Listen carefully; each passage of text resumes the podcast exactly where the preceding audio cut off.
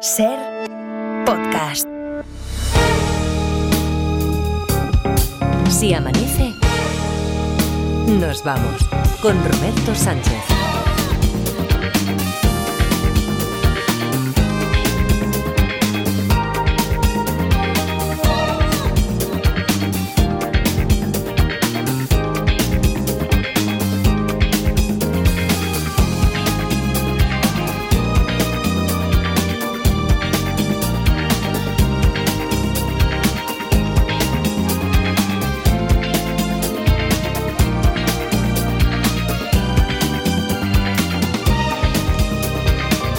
Cuatro y 5, 3 y 5 en Canarias. Saludos, señoras, señores. ¿Qué tal? ¿Cómo están? ¿Cómo estáis? Muy buenas noches. Bienvenidos, bienvenidas y felices madrugadas de radio en Barcelona, Edgarita y La Parda. Hola, ¿qué tal? ¿Cómo estáis? Buenos días. Muy buenos días. Buenos días, Robert. ¿Habrá, ¿Habrá preguntas y respuestas? ¿Habrá huequecillo para preguntas y respuestas? Ay. Sí, no, carece de importancia. Es lo que yo os puedo responder primero si solucionamos o para solucionar el caso este del extraño estrangulamiento de Alicia en su, en su despacho. Después, es a partir de las cuatro y media, iba a decir sobre las cuatro y media, a partir de las cuatro y media nos Tienes que decir no antes de. No antes de. Bueno, es que no me quiero mojar porque en el tenis son muy, muy, muy estrictos por razones que tienen que ver con la retransmisión televisiva, pero aquí. No sé, algún día se podría dar el caso, pero habitualmente no antes, no antes, muy bien, para, no antes de las cuatro y media.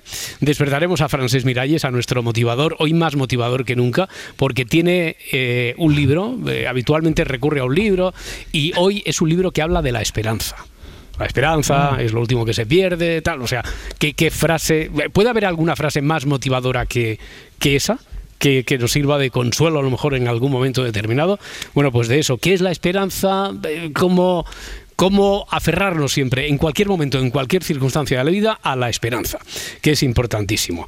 Bueno, entonces, ¿tenéis esperanzas de que esto se vaya a resolver a las primeras de cambio, como decíamos? Lo Yo sí. del. sí, sí. Sí, yo espero que sí. Eh, vamos a recordar de que, de que iba primero. Decidme, esto que ponemos el índice de progresión de la historia, ¿dónde estaríamos ya? Se- Hombre, ya un 79. 79. Mm. ¿Tú, Parda, qué Yo voy a crees? decir 87. Yo estoy más con el 87, incluso lo subiría, subiría la apuesta al 92, creo. Jolines. A ver.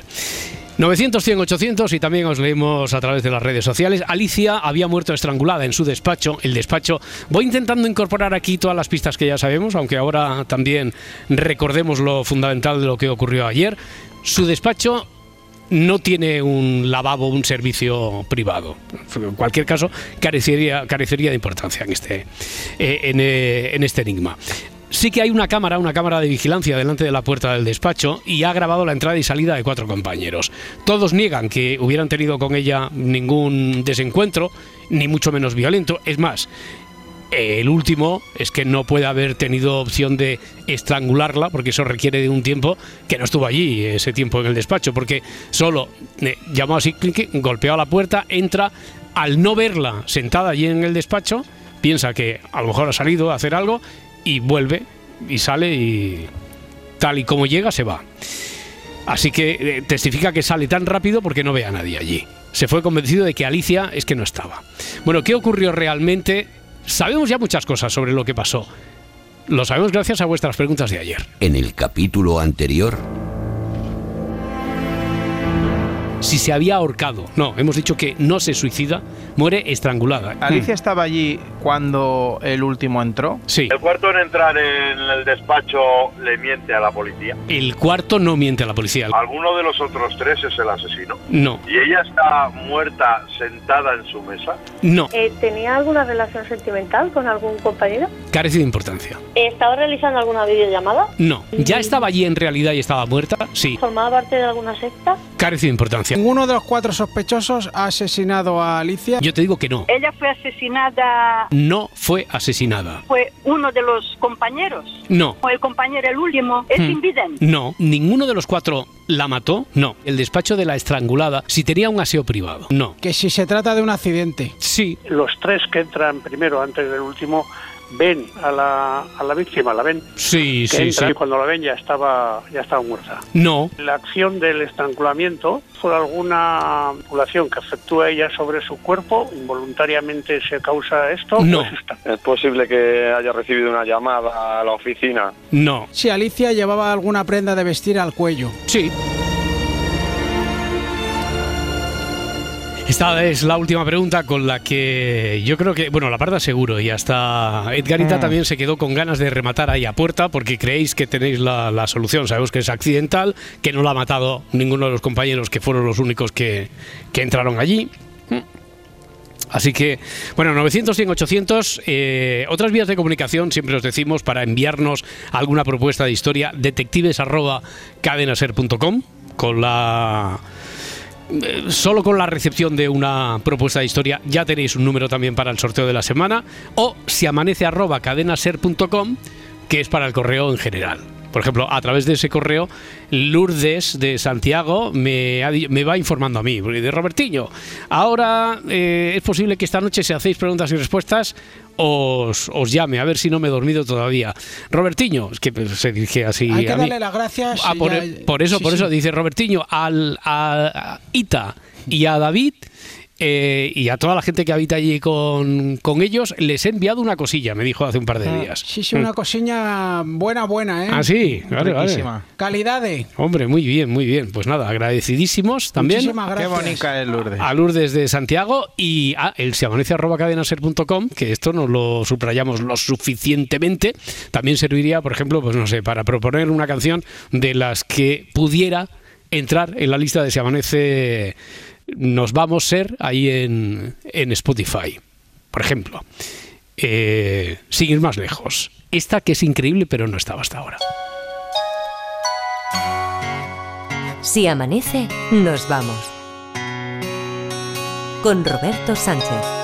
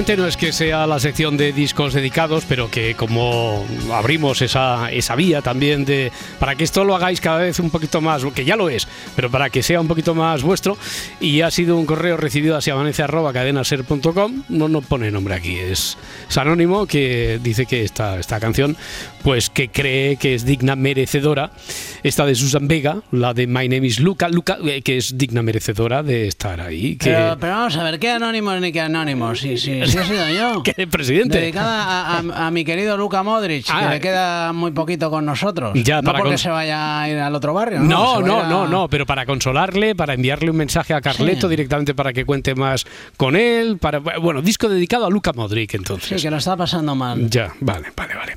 Bueno, la historia de la canción no tiene nada que ver, pero bueno, pues sí, coincide con el, con el nombre, discos dedicados, por lo tanto abrimos también esa vía en siamanece arroba cadenaser.com. Javier de Lugo, 900 100 800. Hola Javier. Hola Robert y compañía, muy buenas madrugadas. ¿Qué tal? ¿Cómo, estás? Muy bien, muy bien. Eh, aquí, aquí expectantes a ver si solucionamos este, este caso del extraño estrangulamiento de Alicia. ¿Estabas tú ayer ya por aquí o te has sumado hoy a la investigación? Ayer, ayer no pude. Ayer no pudes, ayer no pudiste, ayer no pudiste. No. Así que, pero con lo que ya sabes hoy, ya crees que tienes suficiente, Javier, para solucionarlo, ¿sí o no? pues no, no lo tengo todo claro, Oh, bueno, pero bueno. Venga, venga, pues pregunta, pregunta cuando quieras. eh, claro, eh, podemos eh, descartar de que se trate de un suicidio, ¿verdad? Sí, lo descartamos enseguida.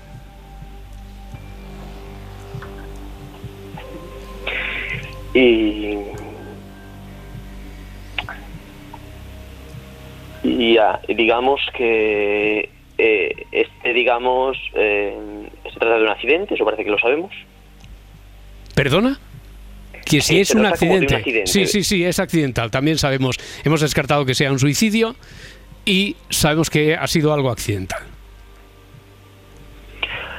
Eh, ella está en su despacho, ¿no? Tirada en el suelo como tal. Sí, eh, por eso está en una zona donde no era simple, o sea, eh, no era visible así a simple vista y sobre todo porque como el último que llega no la ve sentada Claro, y- en y el se- Se despacho. acercaron y le dieron dos patadas como lo de Gila y dijeron, mucho sueño para un adulto, ¿no? Ya, no, no, no.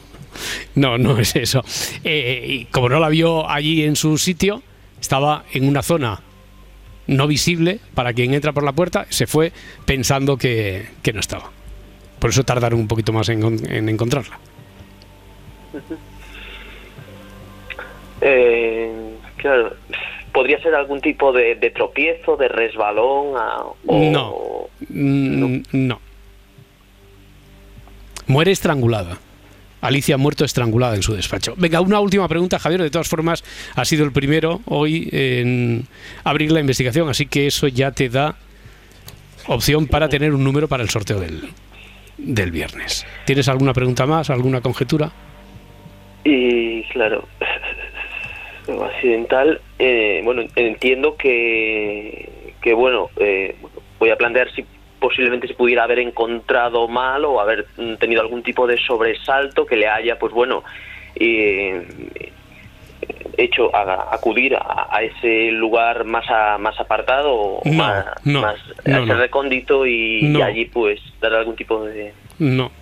Eh, algo de lo que es que no sé si estaba incluido en el resumen. Alguien llegó a preguntar si estaba realizando algún tipo de videoconferencia o estaba practicando sexo virtual o telefónico y que entonces en una práctica en las que buscara la semiasfixia, pero no, además porque no muere asfixiada, sino estrangulada.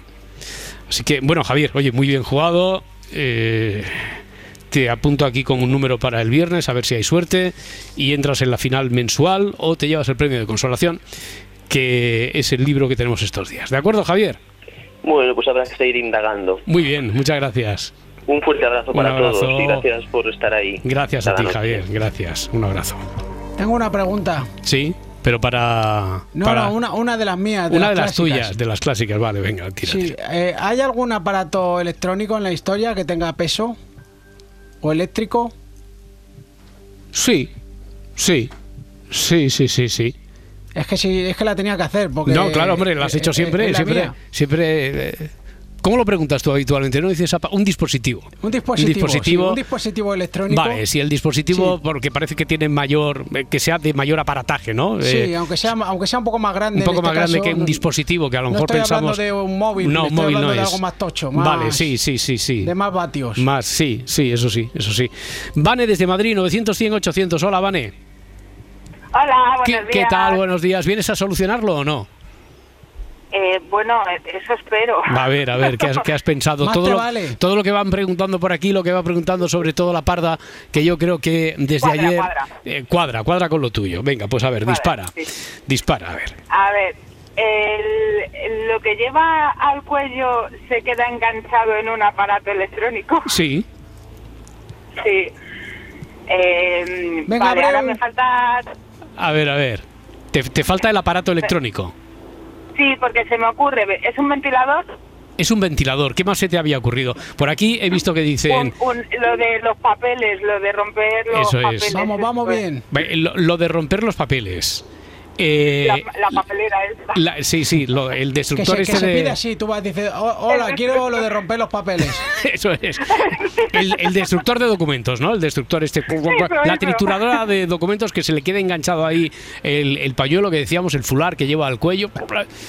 Mm. Y, y a lo mejor si el fular ese, que- quiero decir, si la trituradora de documentos la tenía detrás de su silla, pues esto desde luego cuadra perfectamente. Trituradora de documentos dicen por aquí que a lo mejor tuviera una silla en el despacho, la silla que se hubiera enredado en la silla del despacho. Entre la silla del despacho, trituradora de documentos o ventilador, tú Edgarita, ¿con qué te quedarías? Hombre, yo me quedo con la trituradora. Con la trituradora. Sí, además me gusta como historia para luego contarla. O sea, quiero decir que no quiero que le pase a nadie. ¿eh? No, pero si no, le no, pasa pero a para que está contarla- cerca de mí, pues mola luego. No, hombre, pero tú, tú lo que tienes que hacer para contarla como historia de detectives, dices. Ah, eso, vale, vale, Vale, vale. vale, no, no me sea amoroso. Eh, ¿Tú, Parda, con qué te quedarías entonces? ¿Trituradora, ventilador o...? o silla Trituradora, de- trituradora, por trituradora, supuesto. trituradora. Sí, Vale. Y, pero tú apostabas por el ventilador, vale. No, No, no, tú apostabas por el ventilador. Sí, sí, Va- ahora no te- vale, ahora va- no. vale, vale. Tú apostabas por el ventilador. Tenía las dos a la par, hombre. Pero, pero la, no. pri- la primera que me has dicho, ¿cuál era? La del ventilador porque tengo frío, pero... La, la del ventilador. Hombre, es que esta, yo creo que con el ventilador, que es esa, se parece más al caso real de del que está extraída esta historia, en la que se han inspirado los guionistas. Isadora Duncan, bailarina, 1927, se sube en un coche en Niza y, lleva un fular muy glamuroso, pero que el fular es tan largo que se enreda en los radios de la rueda de ese modelo de coche 1927, estamos diciendo, la estrangula e incluso la arrastra hasta hasta el asfalto. Así murió Isadora Duncan. Qué bonita muerte. Sí, sí, sí, imagínate. Bueno, vale. El y, método Duncan de morir. el método Duncan de, de morir. No hagas un libro sobre eso, parece de los libros. Método Duncan, ¿cómo morir? Ay, señor. bueno, oye, pues ya está, ya está resuelto. Vale, que tienes un número de honor por haber acertado esta, esta historia y para entrar en el doble sorteo del viernes. Enhorabuena. ¿Mm? Genial, genial, genial. Muchas gracias. Muy bien, muchas gracias a ti. Un abrazo. Que vaya muy bien. Hasta luego. Hasta ahora. A ver, ahora tengo una duda, porque estaban Juan Ramón de Cuenca, Ángel de Madrid y Jesús de Madrid, que no sé si estaban ya también con la, con la solución del caso. Que es Pero posible que hayan venido aquí a jugar a los detectives, no a las preguntas y respuestas. Pero vamos a atenderlos como mínimo, ya que llevan un ratito ahí Sí. esperando a, a- a ¿Qué ver menos? A, a ver qué quieren, a, a ver qué piensan, qué, qué esperan de este programa en este momento. Juan Ramón desde Cuenca, ¿qué tal, Juan Ramón? Hola, buenas noches. Buenas Pues mira, noches. Yo, yo también estaba pensando en lo mismo. Lo que pasa es que yo no pensaba en el ventilador. O sea, ¿En qué estabas pensando? dos- ¿En qué estabas pensando tú? ¿En yo qué, estaba qué pensando elemento? más en, en- en el destructor de documentos, porque el ventilador, Mm. El ventilador normalmente, normalmente eh, tú lo tienes de frente. Sí. Entonces es muy difícil que te coja un fular o una corbata. Ya. A mí, a mí estaba a punto de cogerme, no me ha cogido un, no me ha cogido una corbata que Mm. llevaba en ese momento, sino que me ha cogido un destructor de documentos, me ha cogido una, Claro. Eh, a ver si te digo, una, una cadena que llevaba al cuello, una madre mía. cadenita de estas, de estas que dan en las ferias, ¿sabes las que te digo? O sea que has Y estado a punto eso- de que te hiciera un Isadora Duncan, pero el Eh, triturador. Pues sí, pues Ya. sí, sí, sí. Oye, Lo de la bueno, trituradora, si lo hubiéramos contemplado, eh, desde luego es una muy buena solución. Lo único que yo creo que no la habrían planteado así los guionistas, porque eh, Quiero decir que la persona puede salir expulsada, como le pasó a Isadora Duncan, eh, en el caso de la rotación de las hélices del ventilador. Que claro, si tú estás sentado ahí en tu despacho, no vas a tener tan cerca el ventilador, pero si te levantas y está cerca de una estantería, el fular, por lo tanto, se engancha y... mm, por la propia inercia de las vueltas te estrangula pop y te puede despedir, te puede, puede hacer que salgas eh, que saltes hasta el sitio donde se encontró, ¿no? En cambio, si hubiera sido con la trituradora, sí que eh, a lo mejor el cuerpo de, de Alicia habría estado más visible. Pero vamos, que las dos soluciones son, son buenísimas. Así Pero, que, hombre, la trituradora normalmente está en el suelo y uno se agacha normalmente un poco a, a, a destruir el papel o lo ya, que sea, claro, ¿no? sí, sí, sí, sí, bueno, también, también, que, también. que era que era más o menos la idea y sobre todo es que mm, nos decíais que estaba en el suelo, ¿no? Estaba Claro, eso es. en el suelo y el ventilador, pues ya te digo que normalmente si tú estás de frente el ventilador te, Hmm. te echa aire, te tendría que coger por detrás el pañuelo. Ya, por eso, no, no, era, también, era, claro. era la opción de que ella se tenía que haber Claro. levantado, pasar cerca Claro. del ventilador y entonces le, faltaba, es, sí. le, le pasaba el efecto Isadora Duncan. Bueno, hemos estado hemos estado cerca. Muy pero- bien, muy bien. Oye, Juan, Juan Ramón, estabas allí, estabas en la línea de espera. Tienes un número también para el viernes. Pues nada, estupendo. Tienes un número, porque tienes alguna pregunta, alguna respuesta también que ahora íbamos a abrir o Eh, no. no, no, hice una pregunta hace tiempo. ¿Sobre pero qué? no, la Sobre- verdad, eh, sobre lo de las ruedas, estas runflas Sí. que no que no en, en teoría no se pinchan y esto pero y si se podían arreglar pero no no he oído si lo han contestado la verdad No recuerdo, no recuerdo respuesta. Oye, pues ha servido entonces para recordar aquí, para otra vez consignar la pregunta y refrescar la memoria a quien te pueda responder. ¿De acuerdo, Juan Ramón? Muy bien venga pues Muchas nada, gracias, hasta luego, Venga, hasta ahora. luego. Está esperando Ángel de Madrid también. Eh, Ángel, ¿qué tal? ¿Cómo estás? Buenas noches o buenos ¿Qué tal? días. Buenos días. Buenos días. Tú también tenías la solución, sinceramente, ¿tenías la solución sobre esto de, del ventilador o, o cualquier otro elemento que pudiera haber ocasionado el exactamente desastre? no, porque ayer no os pude seguir, que Mm. me tocaba librar. Vale. Y siempre que salgo a las 4 de la mañana a trabajar, os pongo. Y la verdad tenía dudas entre, por lo que había oído de las pistas y lo que se comentaba, dudaba entre una medalla al cuello, que se había quedado enganchada, efectivamente, eh, o bien a un ventilador o bien a un, algún tipo de máquina de oficina, eh, un FAS o lo que fuera. Lo del pañuelo no, lo del Ya. pañuelo no me, no me encajaba mucho. Me encajaba más una medalla, un colgante, algo Claro, así. claro, claro, no, es que ya habíamos, eh, había preguntado a la parda si era una prenda que llevara al cuello una prenda, no un accesorio, así que en este caso era el pañuelo, una bufanda también podría haber servido. Oye, ¿y tienes alguna pregunta o alguna respuesta? ¿O tú ahora mismo qué harías? ¿Preguntas y respuestas o, o irías a otra historia de detectives? Si tú fueras ahora el director del programa, ¿qué harías? Ángel. Otra prueba de detectives. Otra prueba de detectives, vale, al final tenemos que desempatar, ya verás. Sí, pero es que el, dire- el director es Edgar. Ah, últimamente. bien, ya, bueno, bueno, es que aquí hay, es una dirección colegiada. Edgar, ¿tú qué harías? ¿Tú, tú qué harías? Hombre, ya sé que soy, soy preguntista. Yo Tú eres preguntistas y detectives, pero soy respuestas. preguntista. Vale, eh, Parda, y todavía no vamos a desempatar. Parda, ¿tú qué harías? ¿Preguntas y respuestas o te irías a por otra historia? Yo es que quiero que me diga alguien ya lo de los patinetes. Ah, Entonces, vale, claro, vale. O sea, tú preguntas y respuestas también. Bueno, oye, seguimos sondeando, Ángel, que esto es muy democrático. A ver, Muy- a, muy bien. A, a ver en qué quedamos. Un abrazo muy fuerte. Muy. Muchas gracias, Ángel. Gracias por estar ahí. gracias. Muy amable. Adiós, fenómeno. Hasta ahora, Adiós. hasta ahora. A ver, 900, 100, 800. No, no me digas. Se ha colgado. Se ha, oh, se ha cortado. No, se ha, se ha colgado la anterior. La, la- la- el La- la- caso- sí, sí, se ha- accidentalmente se ha ¿Cómo se colgado. llamaba esta buena mujer? Era Duncan. Alicia, Alicia, Ah, la Duncan, que- no, digo la, la Duncan. Esta. Isadora Duncan. Isadora, esa. Isadora Duncan. Que por cierto, que. Se está perdiendo ese nombre, por cierto, Isadora. Totalmente. Sí, Me estaba Duncan diciendo también. Laura Martínez que hizo ballet, eh, era Laura, ¿verdad? La que hizo ballet con 11 años y que no sabe por qué, pero le tenía pánico a esa historia. Hombre, no sé por qué, pues yo creo que sí, porque eso... No, no entiendo, ¿eh? porque es una No. historia maravillosa, enternecedora. Ah, no, no con 11 años, sino durante 11 años estuvo Ah, vale. teniéndole pánico a esa historia, haciendo ballet y teniéndole pánico a, a No, esa no se historia. ponía un fular ni aunque le- vamos. Ya. Oye, entonces, a ver, habéis dicho los dos preguntas y respuestas. La parda porque está pendiente de lo del patinete. Eh, Edgar, tú también tenías otra pendiente por ahí, ¿no? Sí, Eh, yo tengo dos nuevas. la- ah, dos, una era de animales, ¿cuál era? Ah, bueno, la de animales era la, en la diferencia entre el atún y el bonito. Atún y bonito. Y entonces tienes dos nuevas para hoy. Tengo dos más. Y no sé si había hecho otra más. Yo tengo muchas. Sí, ¿eh? es que tú tienes, tú eres un preguntón. Venga, va, y además pa- tengo Te hoy apunto, te apunto, te apunto. una que, que puede ser dirigida a la misma persona, a un nutricionista o a alguien que entienda mucho de eso. Porque Dime esa, dime esa entonces, antes de hacer la... Vale, La eh, la primera.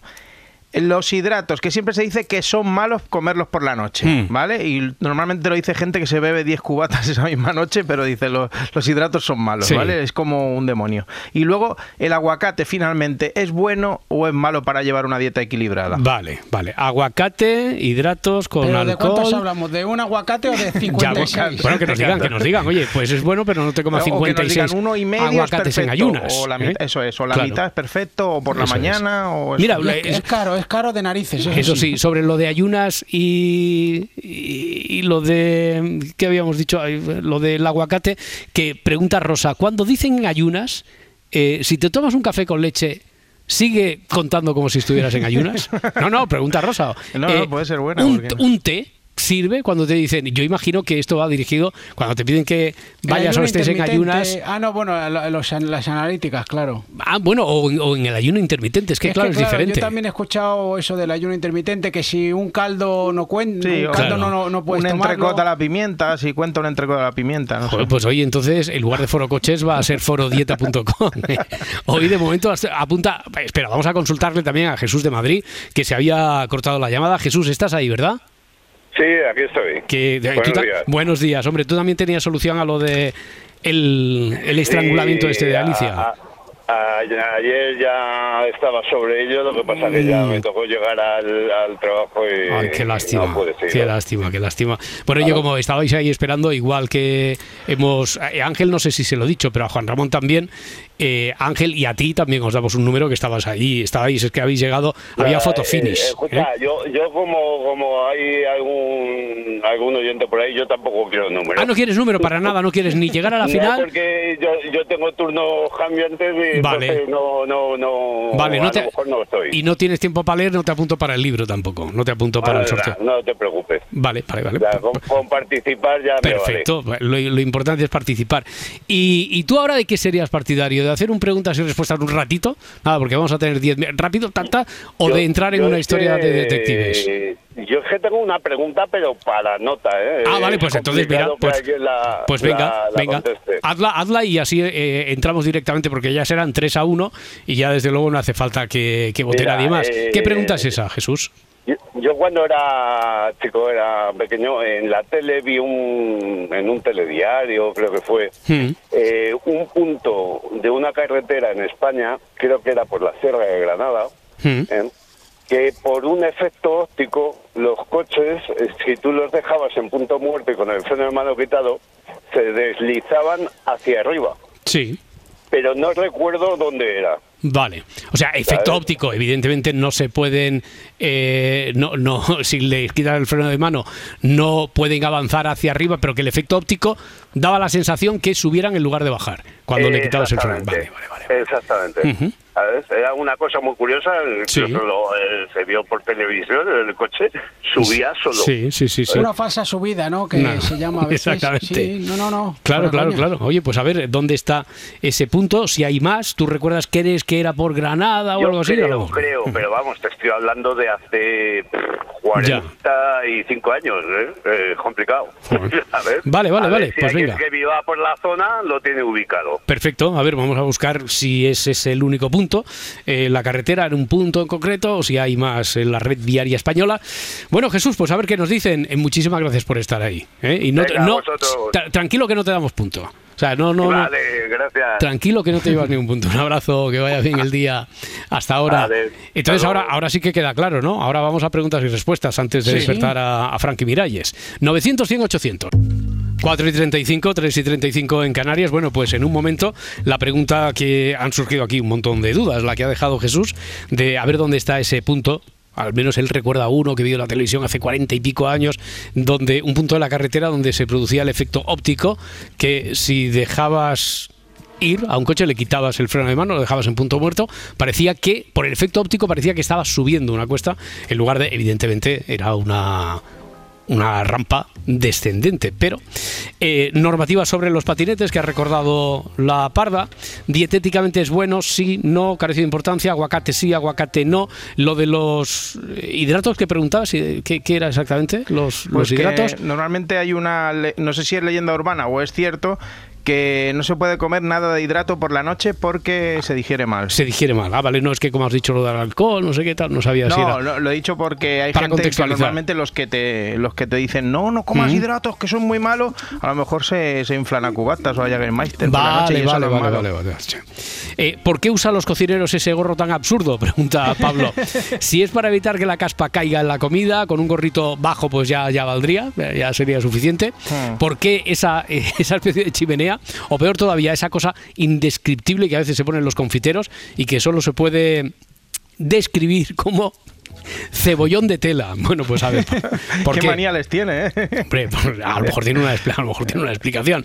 900, 100, 800. Ana desde Barcelona. Hola, Ana. Hola, buenas noches. ¿Qué tal? Buenas noches. ¿Preguntas o respuestas tienes tú? Eh, yo te puedo responder lo del aguacate, Ah, vale.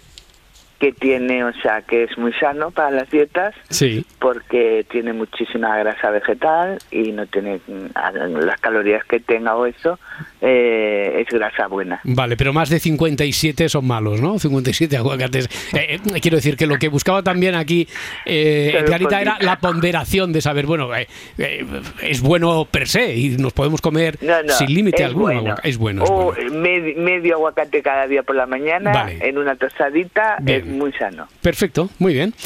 Pues apuntado queda. Ana, muchísimas gracias. Venga, vosotros. Un abrazo, hasta luego. Rafael desde Zaragoza, 900, 100, 800. Hola, Rafael. Hola, buenas noches. ¿Qué tal? madrugada. Igualmente, ¿preguntas o respuestas? Eh, respuesta. Sí. Eh, soy el campeón de diciembre, ¿eh? que te conste. Amigo, vale, vale. Esto de detectives, a ver. Yo, yo me creía que ibas a decir, soy el campeón. Pregunta, voy a responder No, lo del patinete. es el campeón soy del. No, no, soy el, el, el campeón del pa- de carrera en patinete en España. No, no, el campeón de diciembre, perfecto. Entonces usted tiene aquí unos galones. ¿Y tienes una respuesta, dices? ¿O pregunta Sí, era? sobre respuesta. el punto kilométrico del efecto óptico. Sí. Eh, en Granada no sé si existirá otro, Ah. pero en el Moncayo, en la zona de Añón de Moncayo, en esa zona, la que sube hacia el Moncayo, allí sí que hay un, un efecto óptico Mm. que es idéntico al que al que dice él. Pero yo conozco el que está eh, cerca de Tarazona, entre Tarazona, Añón de Moncayo, Sí, toda esa zona de, vale. de Zaragoza. Ujú. Hombre, él lo, él lo guardaba así un poquito en nebulosa, que hace cuarenta y Ah. pico años. Igual él recuerda que era, eh, pensó o uh, lo guardó su disco duro como si fuera en Granada, y a lo mejor es ese, pero tampoco No, descartamos yo, que haya yo más. ese ¿eh? lo conozco. Yo Sí. lo conozco, lo he visto. Vale, vale, vale, perfecto, perfecto. Muy bien, pues ya tenemos localizado uno. ¿Algo más, eh, señor detective? Nada más, a trabajar. Muy bien, que vaya bien. Igualmente, un abrazo. Venga, hasta luego. Hasta ahora, hasta luego. Oye, eh, Mauro está esperándonos. Bueno, está en ruta hacia Bilbao, así que vamos con él. Venga, viajemos con Mauro. Hola, Mauro. Muy buenos días. Buenos chavales. días, buenos días. ¿Cómo va por ahí? ¿Cómo- Minuto de juego y resultado en la carretera donde estamos.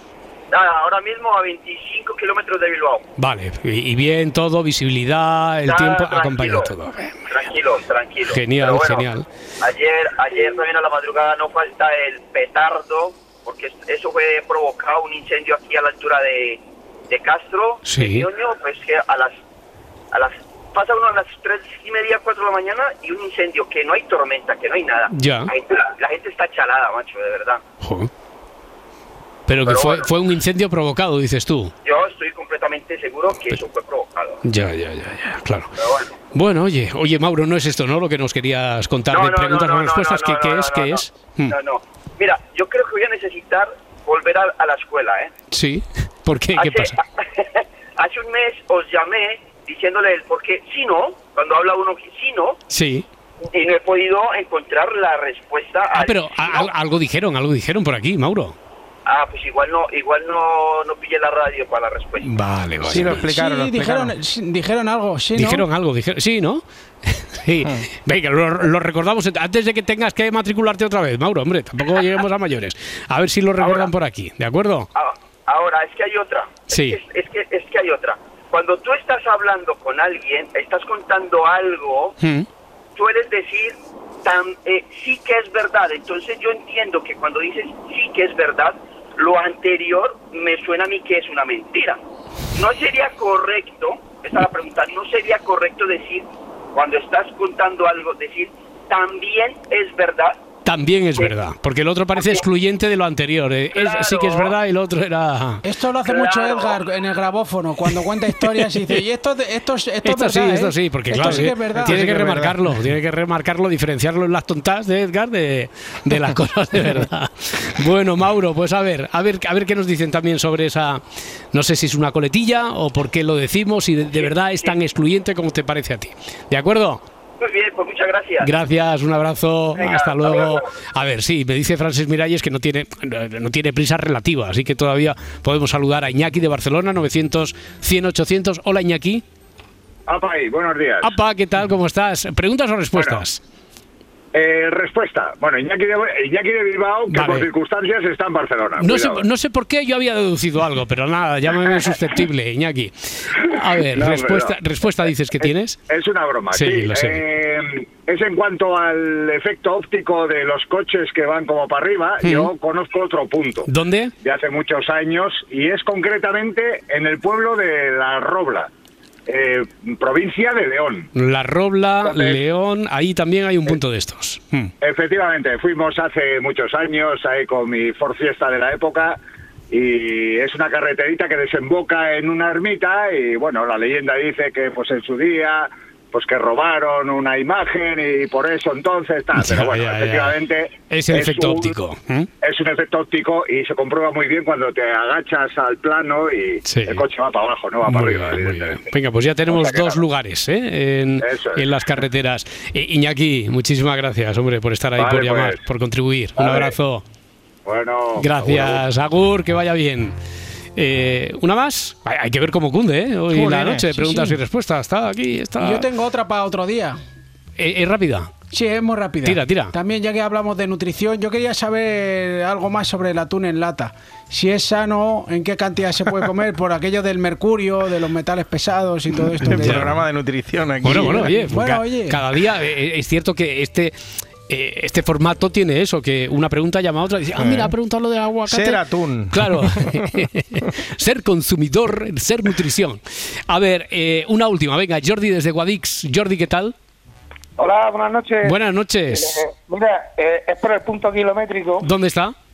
Eh, está en la. eh, bueno, en- es un sitio que se llega a un pantano, se llama Pantano de Negratín, Sí. donde había una antigua vía de tren, ¿vale? Que unía la- las comarcas de Guadí y Baza, ¿vale? Pues en ese, eh, en ese preciso sitio Ujú. hay un sitio pues que eh, pasa esa, Vale. esa percepción, que parece que el coche lo pone en punto muerto va para arriba y la verdad que para abajo. Claro, claro, claro. Bueno, ese a lo mejor podría, porque ese sí que está en la provincia, por lo que me dices, provincia de Granada, ¿no? Sí, y a lo mejor es el que él recuerda que vio en la tele hace cuarenta y pico años, aunque sabemos que hay otro en eh, provincia de Zaragoza, nos han dicho, también nos han llevado a La Robla, a León, y este que apuntamos que a lo mejor es el original al que se refería el, el oyente. Eh, eh, ¿Mm? Me ha pasado varias veces que pasa por la carretera. Sí, Y luego los hidratos de carbono por la noche, pues es porque el cuerpo, pues eh, el metabolismo hace que eh, lo conviertas en azúcar y el azúcar, los hidratos de carbono en grasa. ya, claro. Entonces por la noche, como no los gastas, Sí, bueno, por la noche si duermes, ¿no? Pues, por la noche si duermes, Claro, que claro, siempre hablamos casos. desde el tópico, eh, ¿es por la noche porque sea de noche o es por la noche porque eh, se No, relaciona noche con dormir, con descansar? el hidrato, el hidrato de carbono es para consumo inmediato, Ya. es energía, Sí, entonces sí. hay que consumirla y no dormir, porque si no lo, lo, lo, lo conviertes en grasa. Ya, ya, pero Ah. quiero decir por la noche, pero si vamos a dormir, no como nosotros, como tú, por ejemplo, ahora estás despierto, no sé si trabajando. claro. Claro. Si, si te da claro. por caminar por la noche, pues claro. Eso pues, es, vale, vale, no. el hidrato que quiera, es para consumir. Es que esta pelea la tenemos habitualmente los que trabajamos de noche con el la. bonito, Sí. el bonito de, del atún es por la aleta lateral. El Mm. bonito es el que tiene la aleta, una aleta lateral Claro. bastante alargada. Que es el que le, lo di- le distingue, ya tiene otra categoría. Que yo soy bonito, que tengo la aleta. No, claro. Frente al atún, bah, es simple atún sin aleta. Aleta lateral, bonito, sin aleta lateral, atún. Entonces, Jordi. Ah, hay que licuar. Correcto. Muy bien, amigo. Oye, pues muchísimas gracias. Qué, qué productivo ha resultado esto. Hasta luego. Adiós, buenas noches. No me digáis que no ha sido productivo. Ha hecho Yo, un midley ahí, un megamix. pero eh, genial, genial. Es que yo estoy por hacer cada día un ratito de... Como esto siga así, ah, ojalá pudiéramos despachar una historia en 20, 25 minutos y cada día un ratito de, de preguntas y respuestas. Eh, es que aunque no lo hagamos en antena, eso no quita para que vosotros sigáis enviándonos, sobre todo a, a través del correo electrónico, que es donde uno se puede explayar más, porque el formato de, yo que sé, un tweet, bueno, en Facebook también, pero sobre todo correo electrónico, se amanece arroba cadenaser.com para preguntas y respuestas, eh, lo que sea, y los días que tengamos así tenemos el material aquí disponible y, y a mano. Vamos a... Vamos Frankie. con nuestro motivador, vamos a despertar a Frankie, a ver cómo está.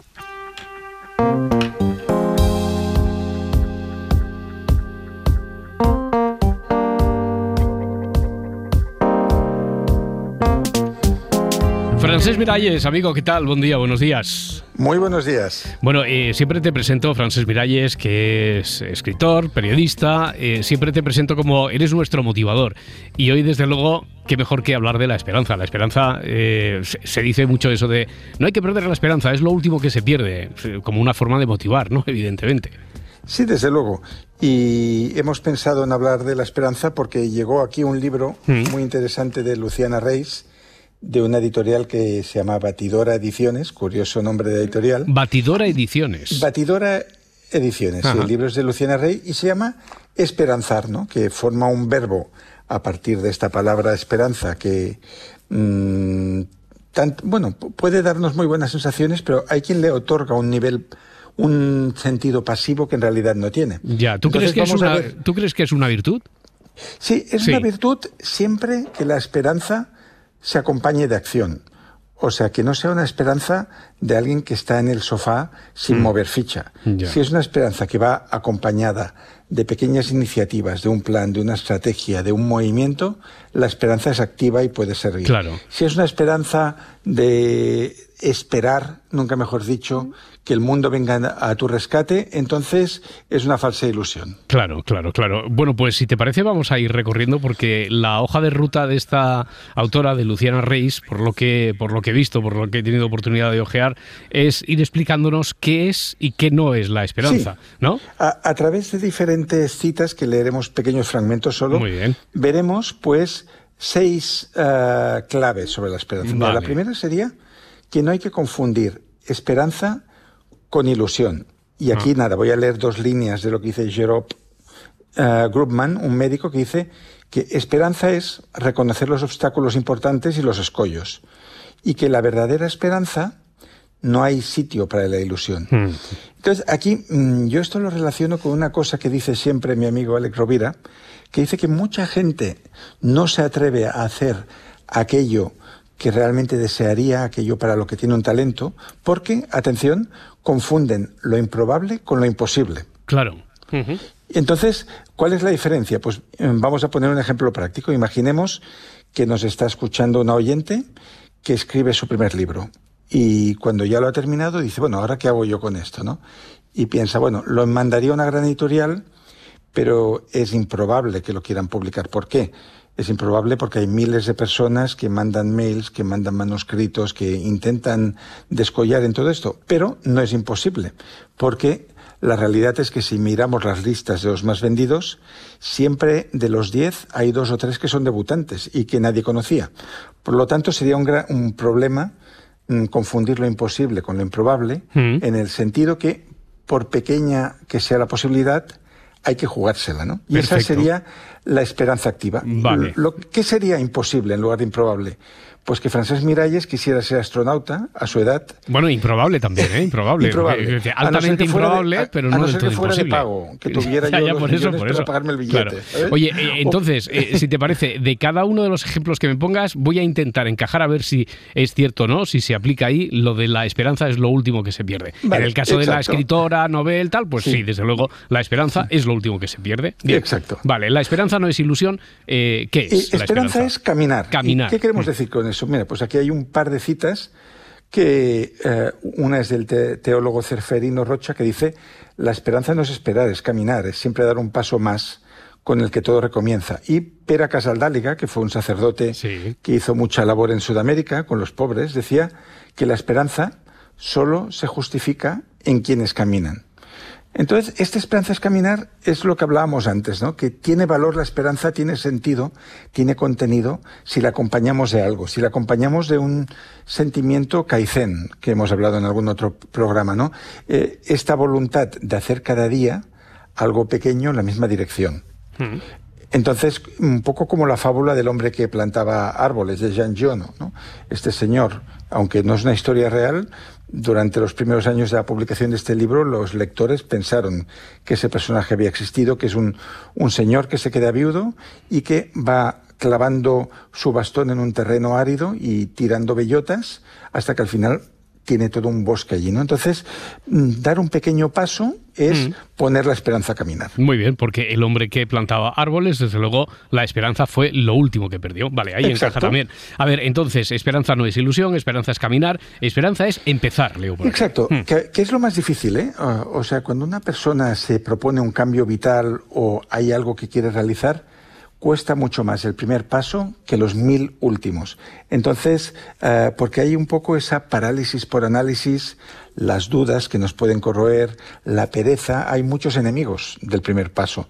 Y Lao Tse, aquí el gran sabio del taoísmo, nos decía que el árbol que de adulto no podemos rodear con los brazos, un día fue una semilla minúscula.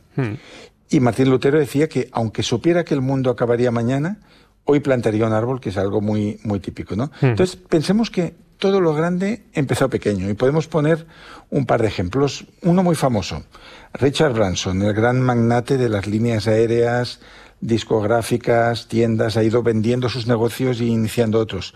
Pues empezó revendiendo discos de segunda mano, vinilos, en, en eh, el maletero de su coche, en el mercadillo de Portobello Road, donde seguro que muchos amigos de este programa han estado alguna vez. Pues eso era un inicio, y ese inicio pues llevó a otras partes. Y otro ejemplo más curioso y más desconocido que podemos poner fueron los inicios como autor de Dan Brown, que, no, que no tenía intención de escribir ningún libro, pero se fue de vacaciones a Tahití con su esposa, que era mayor que él, era una mujer muy eh, culta, que era doctora en historia del arte, y él se aburría en el resort y vio que la piscina y tal, al segundo día, pues ya no sabía qué hacer ahí. Y un día vio abandonada eh, en una hamaca que alguien se había dejado un libro. Entonces él lo tomó, el libro era un thriller de un autor americano de la época, la leyó en 11 horas y dijo, pues yo me escribo uno de estos. Pues fue un inicio, ¿sabes? Ya, ya, ya, ya. Dio un primer paso. El primer paso no fue escribir, sino leer aquel thriller y decir, ahora lo voy a hacer yo. Dan Brown tendría que haber contado que en realidad encontró ahí un anónimo que era el código da Vinci encima de la hamaca, ¿no? Y hubiera también Sí, envuelto de mayor aunque misterio. de hecho, fíjate que el primer libro que escribió, que en Sevilla aún están enfadados con él, sí, sí, era la fortaleza digital. Sí. Que pasa en Sevilla y los sevillanos se enfadaron, pues dijo que estaba lleno de tópicos, de guardias civiles corruptos, de cosas de la España negra que ponen en duda que haya estado ahí, aunque Dan Brown asegura que estudió en la Universidad de Sevilla. Eso es lo que asegura él, pero que no está, Sí, no está pero confirmado. que luego, ¿no? No está eh, confirmado. yo vi una entrevista con el rector que dijo que no consta ningún expediente de que este señor haya estudiado nunca allí. Bueno, porque estudiaría con nombre artístico. De todas formas, Dan, Dan Brown, desde luego, fue la esperanza, lo último que perdió después de haber Exacto. leído aquel thriller. Eh, esperanza Luego, es autenticidad. autenticidad. Eh, explícame Y esto, aquí, mira, explícame. el, el creador de la tendencia del mindfulness, que es el doctor John Kabat-Zinn de. Boston, dice, es imposible convertirte en otro. Tu única esperanza es ser tú mismo, pero con más plenitud. Y aquí un poco es lo mismo que decía Oscar Wilde cuando recomendaba a los jóvenes, sé tú mismo que el resto de papeles ya están cogidos. ¿no?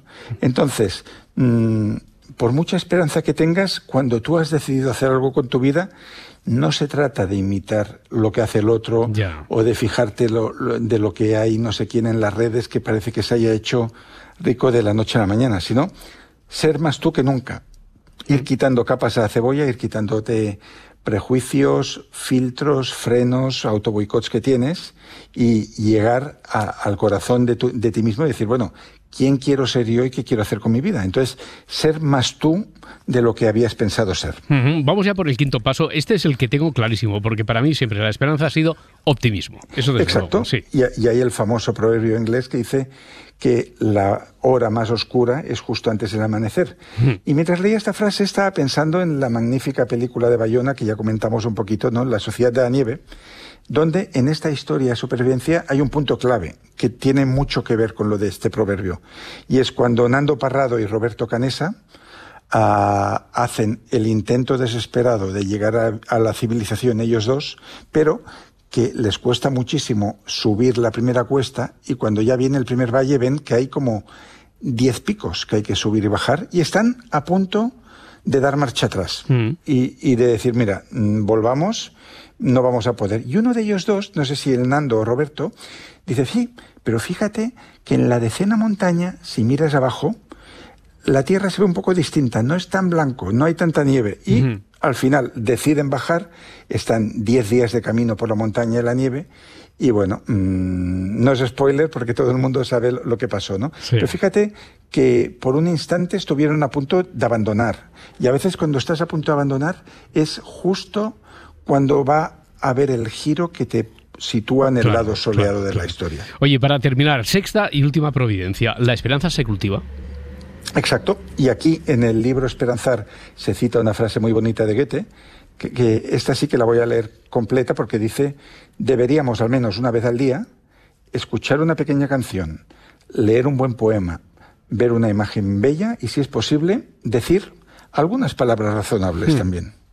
Entonces, sí, esto tiene mucho que ver que la esperanza se cultiva. ¿De qué manera? Pues si tú estás abonado a contenidos negativos, si tú siempre estás ah, viendo y escuchando noticias de zonas en conflicto, y no es tu trabajo, pero tú te va, llegando eso. Mm, si luego por la tele ves series de asesinos en serie, nunca mejor dicho, ¿no? Ah, y luego te juntas con personas que están quejándose de su jefe todo el día y tú también practicas ese pensamiento negativo, lo que estás cultivando es la desesperanza en realidad, ¿no? Claro. Entonces sí que está bien ver un thriller, sí que está bien leer una novela policíaca o lo que sea, pero eso también hemos de equilibrarlo con contenidos que sean positivos para animarnos. De hecho, Thomas Jefferson, que fue el tercer eh, presidente de Estados Unidos, decía que parte de su éxito era que no leía nunca el periódico. Imag- Imagínate que ya en, aquella época, pues él prefería no saber lo mal que estaba el mundo, de manera que pudiera ser lo suficientemente ingenuo para intentar cambiarlo. Bueno, pues nosotros aquí al menos una vez a la semana para compensar todo aquello que a lo que estamos expuestos, ¿eh? a toda esa negati- negatividad. Para eso tenemos aquí a nuestro motivador, a Francés Miralles, eh, que tenemos por delante otro miércoles, un día muy esperanzador, seguro. Francés Miralles, amigo, un Seguro abrazo, sí. un abrazo. Con hasta la esperanza próxima. activa. Buenos Abrazos. días. Hasta ahora. Simple every time, fresh and deep as oceans new. Shiver at the sight of you. I'll sing a softer